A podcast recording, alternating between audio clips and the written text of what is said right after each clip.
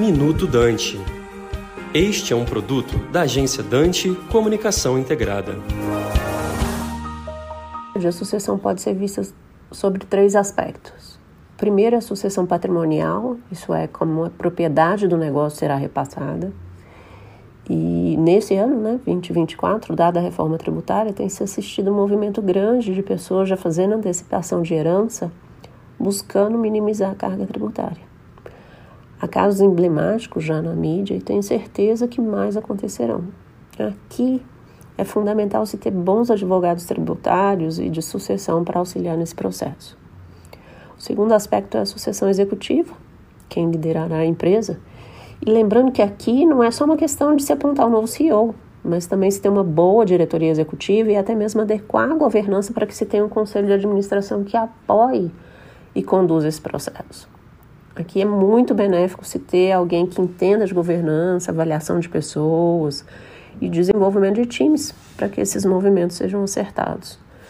E finalmente, o terceiro aspecto é a transferência de competências. Se você tem um fundador ou uma geração sênior, familiar ou não, muito competente, como que eu garanto que essas habilidades serão repassadas?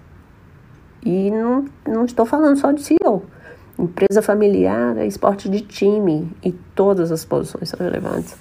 Como é que eu preparo os acionistas, os conselheiros familiares? Como que eu desenvolvo as competências necessárias? Aqui é extremamente benéfico se contar com um expert em, em desenvolvimento de pessoas. É importante a gente notar que idealmente sucessão não deve ser evento, mas processo.